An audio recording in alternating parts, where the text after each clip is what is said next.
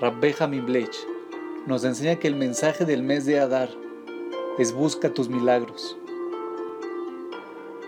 Los milagros ocurren de distintas formas. Hay algunos que son abiertos y evidentes, como la partición del mar cuando los judíos huyeron de los egipcios.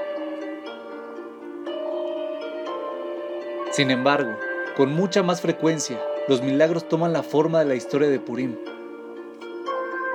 Cada etapa de la caída de Amán podría ser malinterpretada como una coincidencia. La victoria de Mordejai y Esther podría ser considerada una casualidad.